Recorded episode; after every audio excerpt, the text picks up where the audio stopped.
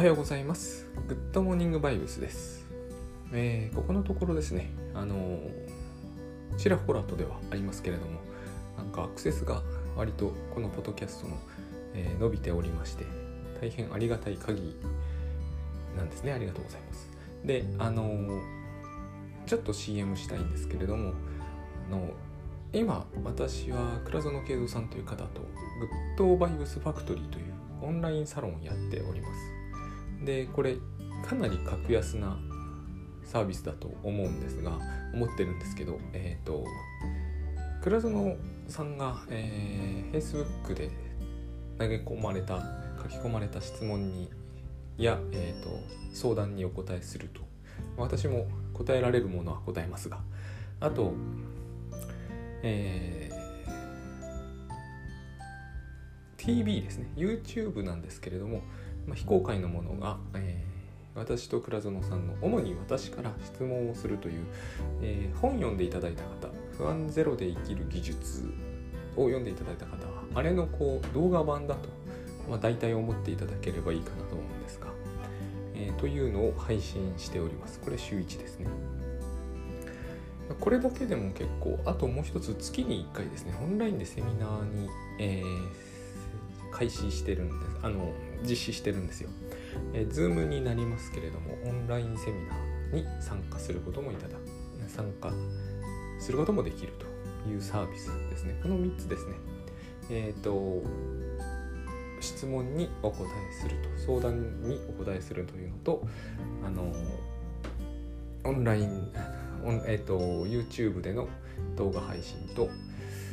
えーオンラインセミナーと。でこのオンラインセミナーをちょうど昨日開催してえっ、とえー何名かあの参加いただいた中でですねやっぱりこうなんていうのかな世の中はいろんなそのまあストレス源というのかなストレッサーというのかあるじゃないですか。でこれに倉園さんが主に答えていくわけですけれどもあの最初に聞いた時は全く自分の悩みとは似ても似つかないなと大体思うんですよ。えー私はこういうことで悩んだことはないなと最初は必ず思うんですよ聞いていて。必ずでもないけどまあ98%ぐらいは実質そうなんです。ところがえー、と倉野さんが話しているうちにですねこれは私の悩みそのものだなってところが必ずこうあるんですよね。そしてだんだんだんだんそっちにチェンジされていく感じがあってチェンジされていくっていうのはおかしいんだけどその視点を取るとそういうことになるんだっていううんと不思議さというんではないんですけどね。そういうなんかこうどこかで軌道の変更みたいなものが自分の中で感じられるんですね。つまり私の視点が、えー動かされたという感じが。その時に、えー、と質問者の悩みと自分の悩みが実は一致していてそうするとですねあの、まあ、話がぐっと分かりやすくなるというか、えー自分もそういう問題で、えーまあ、かかずらったこともあるし、えーまあものによっては解決してきたこともあるしということでねそういうことが起こるんですよね。えー、と一般にカウンセリングというものは密室で行うものじゃないですか。えー、と昨日のようなセミナーはセミナーでありながら、まあ、オープンなカウンセリングみたいなものになってるんですよ。そういうのって、えー、とイメージしにくいと思われると思うんですけれども、えー私も最初このようなものが果たして成立するかなという懸念を持っていた時期もあったんですがあれのいいところはですねあらゆる悩みが同じように、えーうん同じように解決していくことができるっていうことを実地で知ることができるというところにあると思うんですね。まあ、今、えー、とこれからリアルで大阪とか東京とかでのセミナーも再開するので、えっ、とまあ、そちらの方も、えーチェックしていただくといいと思うんですけれどもあのいずれにしてもですねグッドバイブスの公式ウェブというところを見ていただくといろいろ情報あります。であのまあこれは CM だと捉えていただいて結構なんですけど私自身ここのところポッドキャストでずっと、えー、自分がどういうふうにグッドバイブスであのストレスというのかな悩みを、えー、のない方向に行けるようになってきたかという話をしてるつもりなんですがこうこういうのってですねあの何と言えばいいのかわからないんですが昔はもうちょっとこう違う形で解消されてたに違いないと思うんですよね。今本当に良いことだとは思うんですけど、産業カウンセラーとか心療内科とかになってきたじゃないですか。で、えーと、心の悩みなのに錠剤とか飲むじゃないですか本当に。まあその効くんですよあれは効くんだけど、えー、何と言うんですかね。うんと進歩したけれどもある種の辛さがあるあの生活スタイルなんだなと思うんですね。えっと他の自己啓発もいろいろなものもあると思うんですけど、えー、私はグッドバイブスの一つの良さがですねほとんど生活スタイルを変更することなく済ませられるというところが大きいと思ってるんですね。えー、いいところは2点あって1点ははっきり言って格安だなと思ってます。あの月2000円ですからねオンラインサロンにしても。あのでセミナーとかでも最大1万円はしないんですよ。で大体この種のものは、え、何て言うのかな全部が全部とは言いませんがアップセル的なものがあるじゃないですか。それも何もないんですよね。えー、でかつですねまあ一番の問題は効能だと思うんですよねだから私一生懸命ここで喋ったりしてるんですけど果たしてそれ聞くのかって話なんですけど、えー、聞きはするんですよ実はどんな自己啓発でも私の今の考えではねなぜかというと今の私たちの生活は、えー、過剰なほどに技術寄りであり、かなりの程度ライフハック寄りなんですよ。これについてどっかでですねまとめたいと本にしないとちょっと書き切らないほどの分量だなとここで喋ってまとめるのは無理なんですけれども、まあ、言うならば能力主義で個人主義なんですよね。それってあらゆる人にとって辛いんですよ。野球見てたらすぐ分かりますよ。あのー、ねえー、お化けフォークとかって言うんですよ。あの、えー、ソフトバンクフォークスのエース千田が投げるフォーク。あんなもん投げれても打たれるんですよ。打たれる時はですね、えー、辛いですよね。この、えー、この種の生活は。これがあの合理的で、えー、人が幸せになるのの、えー、唯一の道だと信じるのは本当厳しいと思うんですよ。最近そういうコミックエッセイみたいなの女性が書いたのが多いんですけど読んでいても、えー、ただ生きていくだけでこんなに大変なのは大変すぎないかというあのトートロジーみたいなセリフが出てくるんですけど要するにその方は何にも自分は技量がない。ここら辺のイリュージョンもいろいろと議論の余地はありますが、え技量がなくて、えメンズエステでやっていないと、えプータローになってしまうという強い恐怖感をもとにこう頑張っていらっしゃるんですけど辛いですよね。この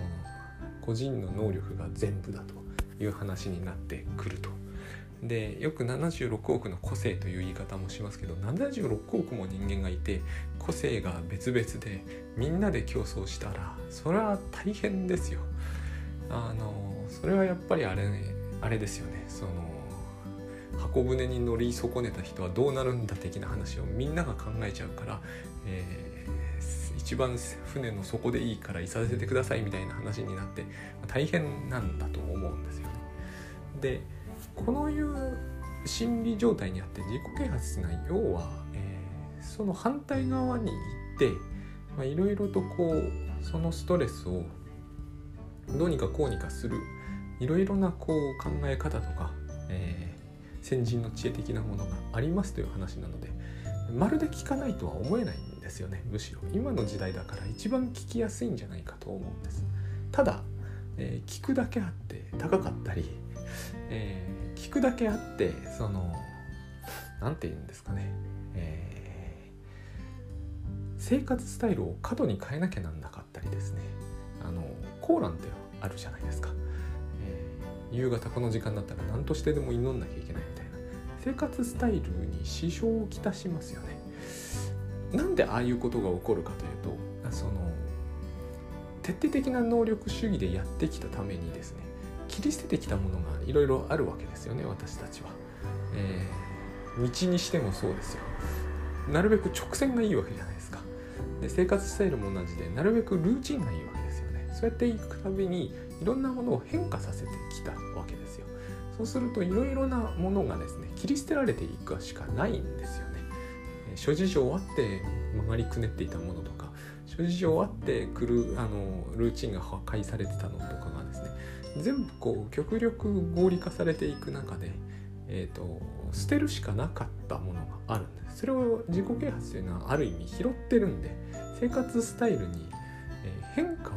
起こしてしまうんですよね。それも良くない変化ですよ多くの場合。祈るとかって無駄ですよね。その合理主義の観点から言えば。祈ってる間にも、えー、株式売買した方がいいわけですよ。今の話は極端ですが要はそういうことなんですよ。だから、えー、そうすると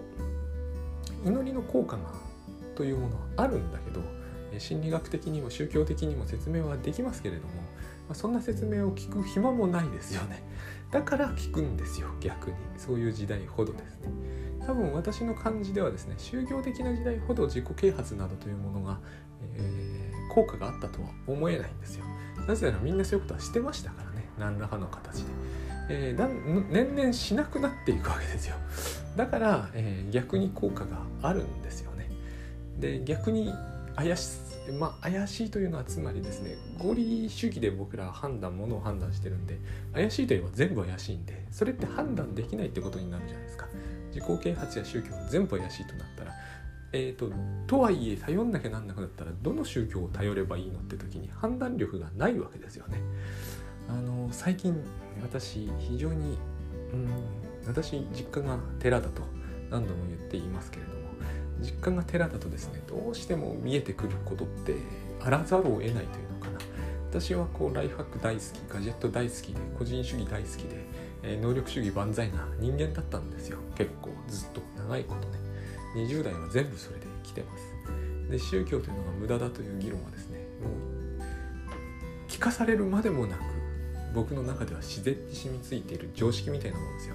でも親父は坊主をやっていると。しかも私が20代の頃は一番親父もこう元気で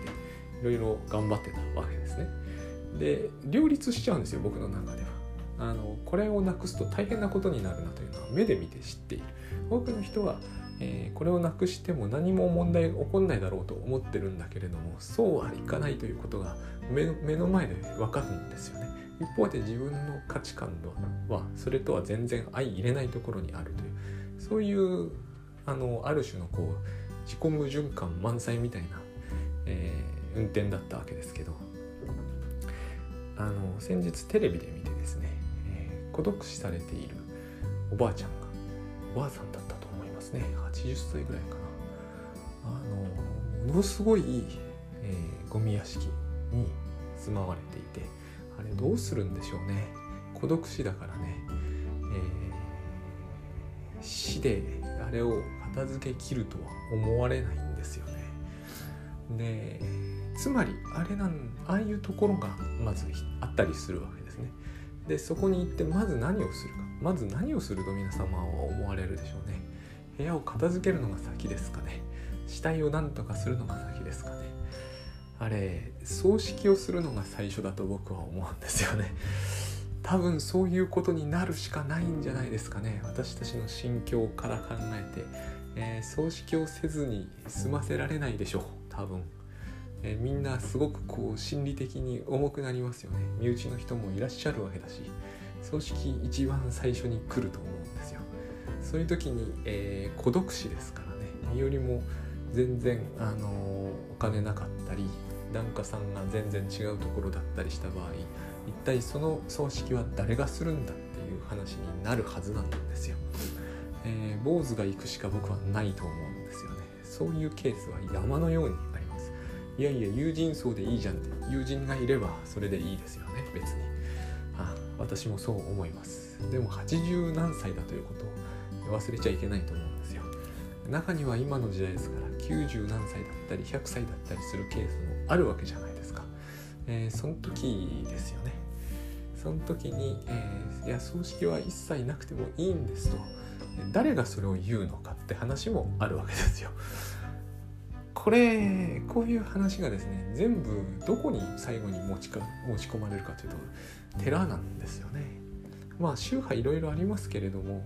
そもそもその人の宗教がどこだったのかがわからないというケースや存在しないというケースがあったりもするわけで非常にこうこの種の問題というのが問題なのかどうかも分かりませんけれどもどっかにでも行くわけですよね。その時にまあ普通に行くのは役場と葬式屋さんと,、えー、と寺と相場が決まっていてこの3点セットは絶対なんだと思うんですよ。まあ、あの場合はですね、えーと、専門の、清掃業者も絶対必要ですけどじゃあその金誰が出すんだって市ですかね、まあ、そういうこともあったりします。で、えー、長々と、えー、グッドバイブスなのかどうか分かんないような話をしてきたわけなんですけど、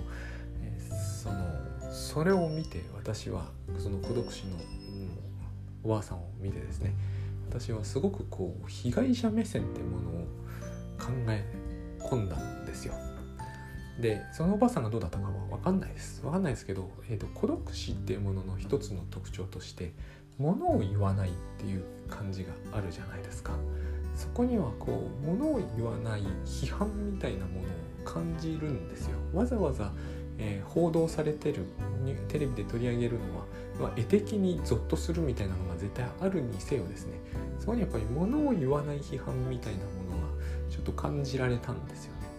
ね。でこの物を言わない批判って最近あの最近じゃ本当はないけれど昔からこう一つの大きなややこしさを生み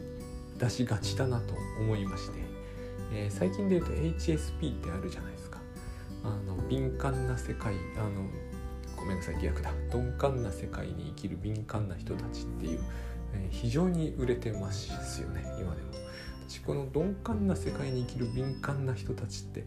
どうしてその、えー、鈍感な世界にわざわざ生きてしまうんだろうという疑問をまず最初に抱いたんですよね。あのよくあるんですよ。小説とか今ではさっきのコミックエッセイみたいなものでもよくあるんだけれどもあの大体の場合夫ですね。夫が鈍感なわけですよ。でテレビ見て笑ってると。で例えばその女性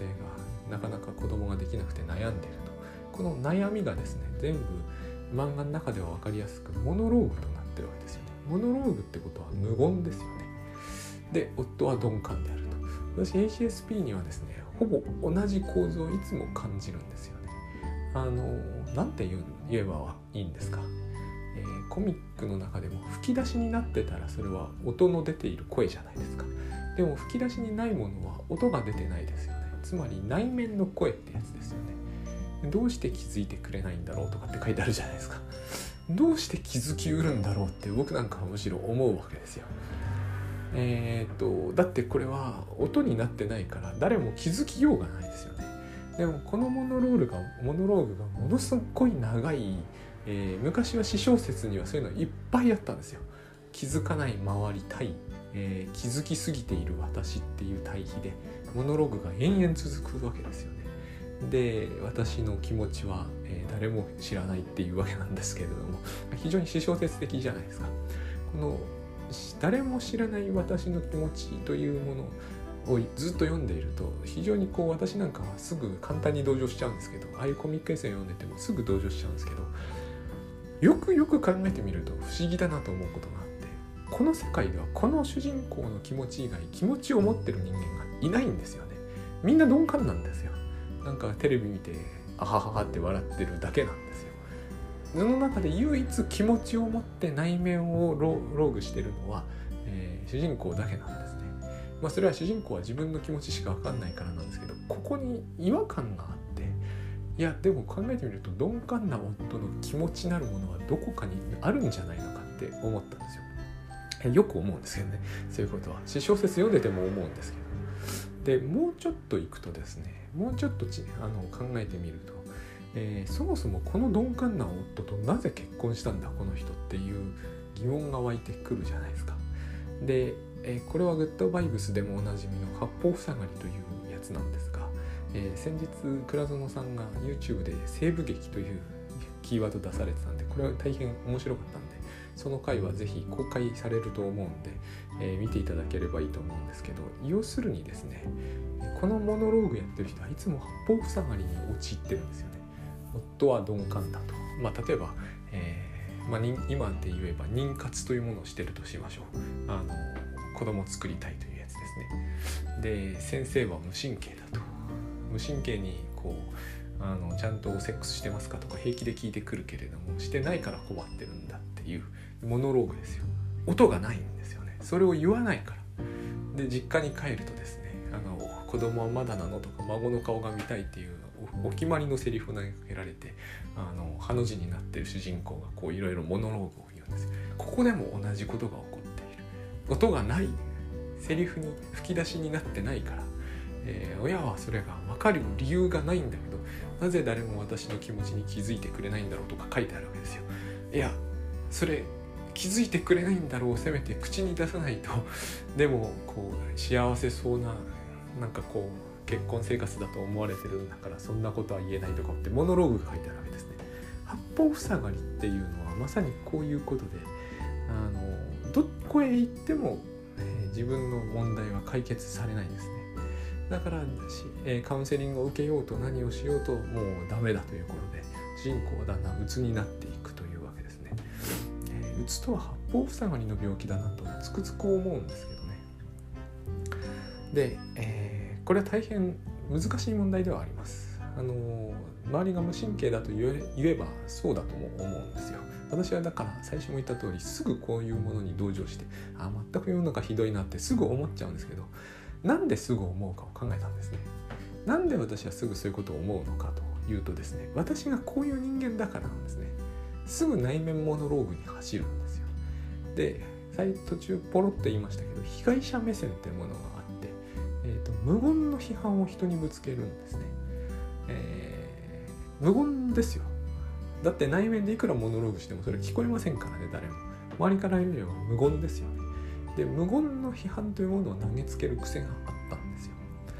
でたまに主人公は意を決していろいろ喋るんですけど人から見ると突然なんでなんか対応があの不適切なわけですね主人公から見るとでごちゃごちゃやってるうちに喧嘩になってもういいとか言ってえー、戸を閉めて主人公出ていくんですがここにですね、えーと、どうして誰も分かってくれないんだろうってまた モノローグが始まるんだけどここにですね罰があるなって思うんですよね。えー、主人公は、え、ただ分かってくれないからもういいと言って席を立ったつもりなんでしょうけどこの「もういい」というシーン書いててもう主人公の人も書いてる人はみんな分かってると思うんですけどどう考えても相手に一定の心理的あの負荷をかけてますよね。もういいというのはちっとも良くはないですよね。で塔も大体バダンって締めてますよね、えつまり罰を与えていると思うんですね。でこうやっていろんな人に罰を与えるか、えー、無言であるか立ち去るかを繰り返していて、えー、八方塞がりになるのはまあまあ自然なことかなという気もするんですよ同情してるんでかわいそうだなと思いつつこれを繰り返していると、えあの多分孤立していくしかなくて、えー、そのうんといった先が鬱だよなという感じがどうしてもしちゃうんですね。でどうすりゃいいんだろうと HSP の人も同じこと言ってるじゃないですか。周りの人が無神経で音を立てたり、えーと、無神経なことを言ってきたりするとモノローグで言ってますよね。大体。口に出さない。そういうふうにしつけられてきたっていうようなこともあると思うんですよ。私も非常によくわかる気がするんですそれ、えー、どうしてもモノローグになってしまう。それでモノローグになると本音というものがその隠されてある本音ってものがあるので表面的な世界として見える現実に対してこう心の中のあの現実っていうものそこに真実みたいなものを見る癖がついていって、えーと表面には嘘ばっかりだっていうか本当のことは表面に現れてないんだっていうものの見方がつくんですよ。私あのさっき、えー、グッドバイブスファクトリーで多分出している倉園さんとの TV のやり取りの中本音という話をしたことがあるんですけどまさにこういうような文脈で、えーと、本音というのが後ろにあるっていう感じを僕は結構強く持ってるんですよね。この、えー、感覚と被害者目線ってものが一致するんですよ。どうしてもこう自分は被害を受けている感じを受けるようになってくるんですね。こう内面のモノローグを繰り返しているっていう生き方をしていると,、えーと、外に出せない何かがあってでそれをにこう気づかれないみたいなですねこういう目線の中にはですねあの自分はすごく働かされているっていう目線もあったりこれはやっぱり女性がよく書かれるコミックに多いんですけど現実にこれをですね、え、カウンセラーカウンセリングとかオープンカウンセリングとかセミナーで話題になる時は結構男性もおっしゃいますよ。あの会社で、えー、人の5倍3倍働いているんだけど誰もそのことに気づいてくれない。やっぱ内面モノローグ的なんですよね。あの無言の批判がそこにあるわけですよ。えーと、周りの人たちはお気楽でそのこのままでは立ち行かなくなるのにプロジェクトがですね。あのまあテレビ見て笑っている人たちと同じなわけですよ。何も考えてないと。自分はこう人の3倍働いてもう潰れそうだと。いう話が倉園さんのところに放り込まれるんですねあちなみにこれはイリュージョンでありませんとかいろいろとこう予防線が張られていたりするんですけれどもね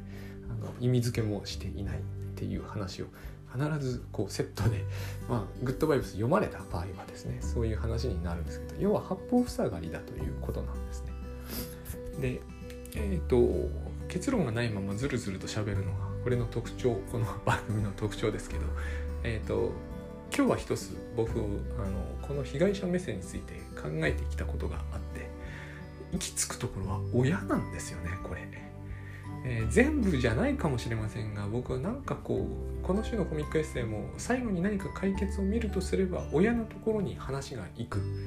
えー、私自身もよくわかるんです。行き着くところは親なんですよね、えー、親に対して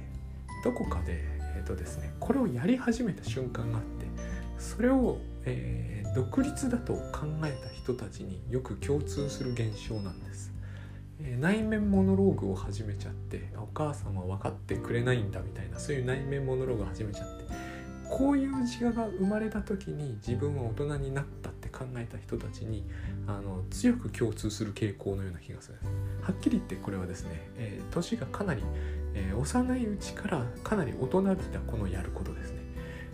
多分早い子で67歳小学校1年生程度の時にこれを開始したんですよ。お母さんは分かってくれない。もういい分かったみたいな。勝手に自分で納得してですね。それがすごく自分が大人になったような気がしてくるんですよね。だってそのお母さんの手の届いていない自分の本心というものを持ちしかもそれは多くの場合悩みに彩られてるわけじゃないですか。自分だけで悩みを解決していくぞっていう一定の決意みたいなものもそこにありますそれと、え、被害に遭ってるわけですよ。この子は何らかの形でストレスを抱えていて、え親が一緒になって解決するべき年ですよね。67歳ですからね。だけど親がなんか独特の教育方針を持ってたりうちの母がそうだったんですけどね。早く男の子は自立させたいみたいなあるんですよ。うちの親には。そういうなんか古い武士道みたいな考え方を持ってると,、えーと、こう私みたいな人間はあの内面モノローグに走るんですよ喧嘩強いとかあの口先が上手だということがないんでね内面モノローグに走るとこれなんだなと。で、えーと、いくつかのコミックエッセイはでは面白い解決策があって、まあ、お母さんなるものを、まあ、仮定するんですね。でそのお母さんなりお父さんなりにこう手紙を書くとかそういうやり方を取るんですよ。言いたいことを全部言う。これだけでだいぶ違うっていう話になるん興味深いなと思うんですね。で何が興味深いかというと要は、えー、コミュニケーションを取んないとこの種の問題って解決しないんです。えー、っとだいぶ前の方で言いましたね今日、えー、グッドバイブスの一ついいところは生活スタイルをほぼいじることなく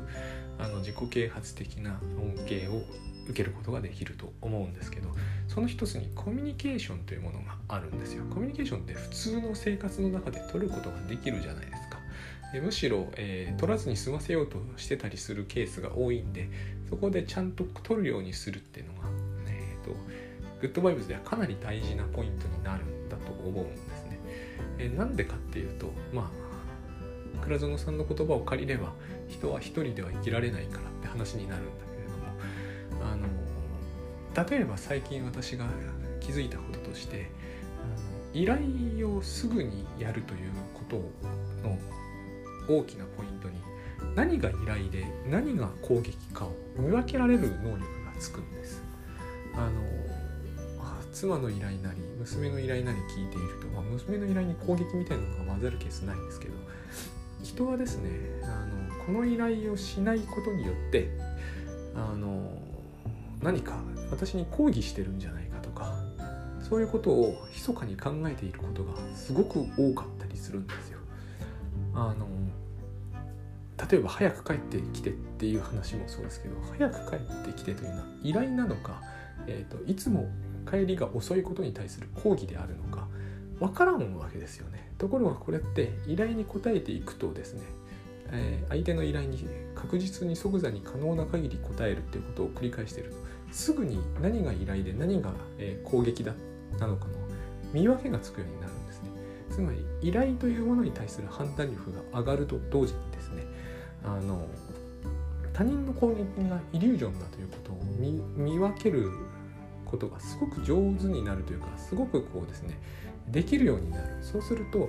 あのイリュージョンの攻撃に対して身構えるということが減っていくんですよ。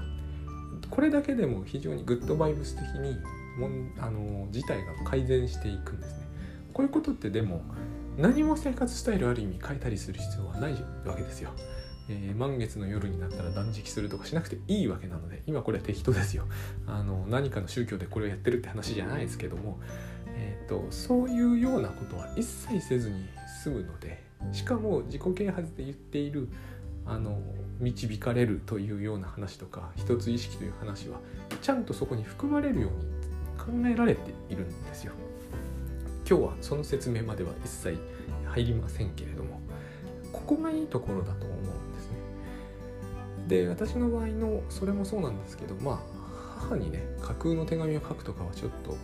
特殊感が出てきてスピっぽいさも出るんですけれども、えーと、要はそういうことよりもですね攻撃コミュニケーションから攻撃というものを取り除いた上に上で、えーと言いたかったことを言うというのがですねこれかなり難しいですが攻撃になっちゃいますからねどうしてもね、